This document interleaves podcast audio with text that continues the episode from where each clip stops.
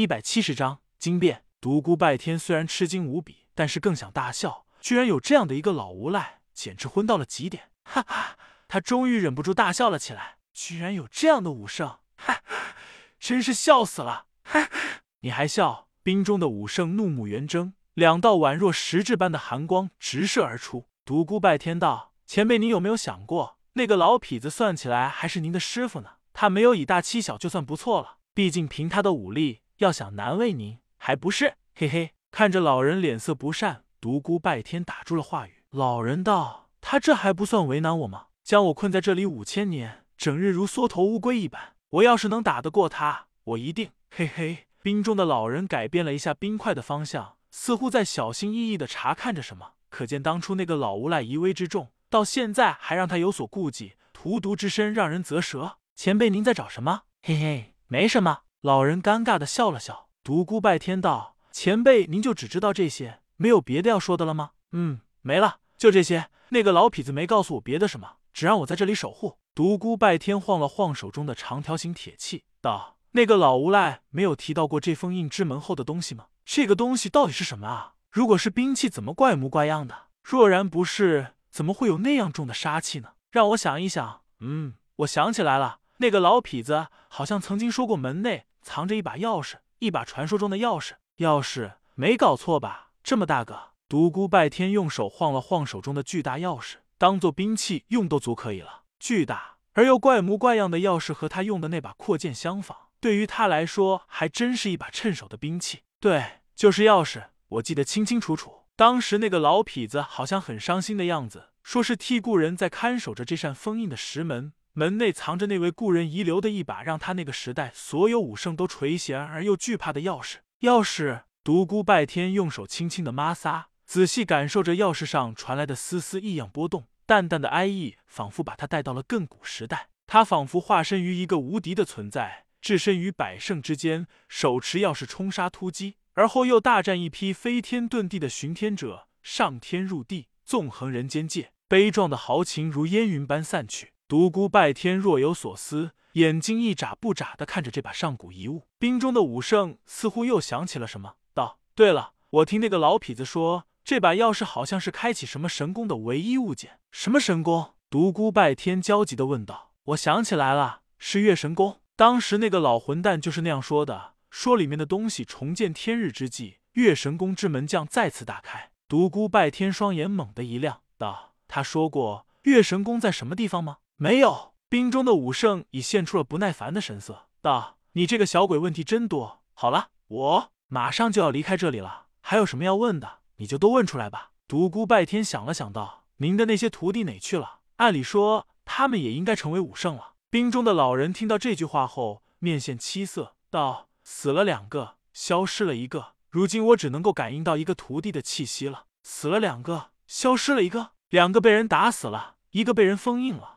剩下的一个和我一样，躲在一个深山中闭关修炼。”独孤拜天感到一阵悲哀。强如武圣，也有这么多的心酸和无奈。什么是最强？最强又如何？在世人眼中，武圣已经是最强，但还是照样有杀身、封印之祸。只要生活在这天地间，就不可能没有烦恼。也许只有临时寂灭，才真的能够无风无波吧。独孤拜天道：“您打算带走冷雨吗？”冰中的老人道：“不，他从来都没有见到过我。当他凝视墙上的那些古字时，我只是念给他听而已。如果他醒来后，你告诉他我已走了就行了。”数完这些话后。老人身的冰块开始皲裂，最后轰的一声爆碎开来。瘦骨嶙峋的老人从里面走了出来。天地间的精气疯狂向这里涌来，冰殿之内如雷鸣，似鬼啸，风雷阵阵。瘦骨嶙峋的老人被笼罩在一片光华之中，他如充气的皮球一般，干瘪的肌肤逐渐鼓胀，并且变得润滑起来。此过程大约持续了半个时辰左右。一个相貌堂堂的中年人出现在了独孤拜天的眼前。老伯转眼变成了大叔。独孤拜天虽然不是第一次见到这种特异的事件了，但还是忍不住吃了一惊。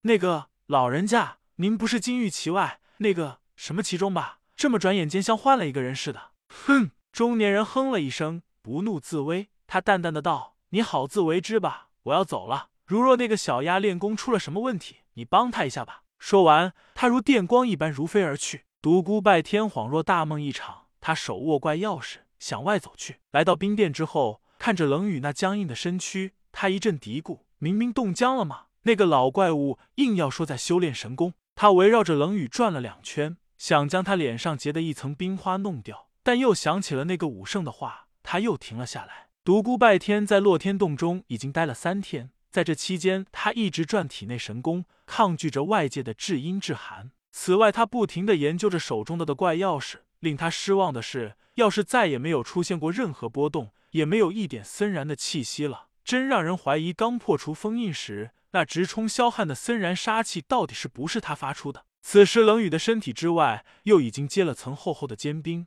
将他曼妙的身体再次冰封。十日之后，森冷的冰殿传来阵阵精神波动，冰封冷雨的坚冰传出阵阵生命的气息。独孤拜天从沉寂中惊醒，他自地上一跃而起，眼睛一眨不眨的凝视着冰块。那股微弱的精神波动越来越强烈，冰块阵阵晃动，冷雨的双眼似乎有光华闪现。嘣嘣，自冷雨的上身开始，冰块发生了皲裂，一块一块掉落在地。冷若冰霜的绝美容颜渐渐露了出来，美丽的双眼渐渐有了神采，美目盼顾之间流露出湛湛神光。蓦然。他看到了站在一旁的独孤拜天，你是你？冷雨秀丽的容颜惨变，雪白的肌肤刹那间变成了青黑色。紧接着，他张嘴吐了一大口鲜血。冷雨花容惨淡，瞬间失去了刚开始时的神采。他已走火入魔。独孤拜天大叫一声不好，急忙来到了他的身后，双掌送出一股浑厚的内力，经过三大神诀炼化而来的精纯罡气，源源不断的向他体内送去。神诀磨练得来的真气，宛如涓涓细流，在冷雨身体内游动。他脸上的青黑颜色渐渐褪去，血脉逐渐顺畅。三个月来，冷雨日夜苦修，修为日渐深厚。虽然还无法参悟透露天诀，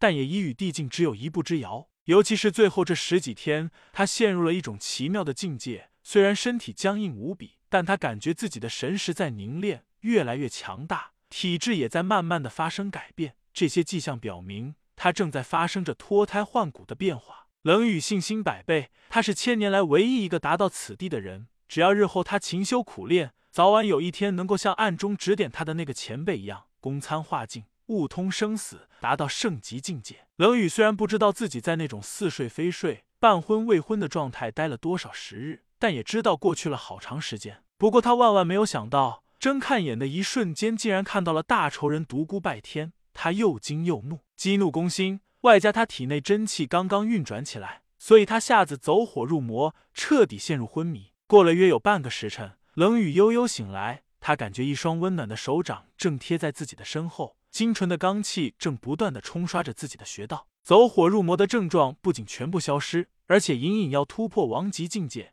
迈入地境。冷雨感觉到了身后那熟悉的气息，一下子知道了身后之人是谁。他心中百味杂陈。没想到被大仇人救了一命。这些日子以来，一直是仇恨在支撑着他。如今仇人就在身后，而且在帮他破关、冲闯地境。他忽然觉得不真实起来。仇人，仇人，这个声音在他心中不停的回响。当他身体一震，冲破王级限制，迈入地境的那一刻，冷雨的眼中泛出两道森冷的寒光。他回身出掌发力，一气呵成，纤纤玉手如玉一样洁白滑润。清冷的光辉瞬间袭上了独孤拜天的胸口，独孤拜天被打得口吐鲜血，身子翻腾着倒飞而去，砰的一声撞在了不远处的冰壁上，一口口鲜血自他口中涌出，极寒的冰殿冷令那些热血瞬间变成了血晶。独孤拜天周围的地上到处都是血红的晶块，他不停的向外咳血，似乎无法停止。